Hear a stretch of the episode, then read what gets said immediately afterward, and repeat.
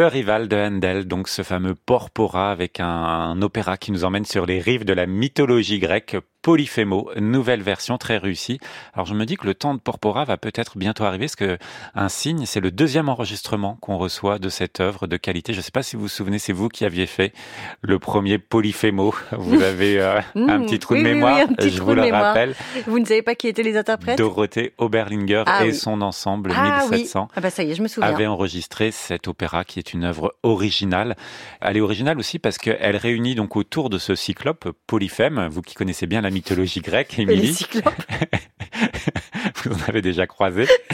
Et ben en fait, ce qui est original, c'est que dans cet opéra, on fait se croiser euh, des personnes de la mythologie qui ne se croisent pas d'habitude. Assis et Galatée d'une part, qui voient Ulysse et Calypso de l'autre. C'est original. C'est hein? Très Ah oui, original. c'est bien vu de la part de Porpora. Eh bien, c'est tellement bien vu qu'il a eu un diapason d'or, ce Porpora. Je pense qu'il en serait très heureux. Voici donc cette nouvelle version sous la direction de Georges Pétrou.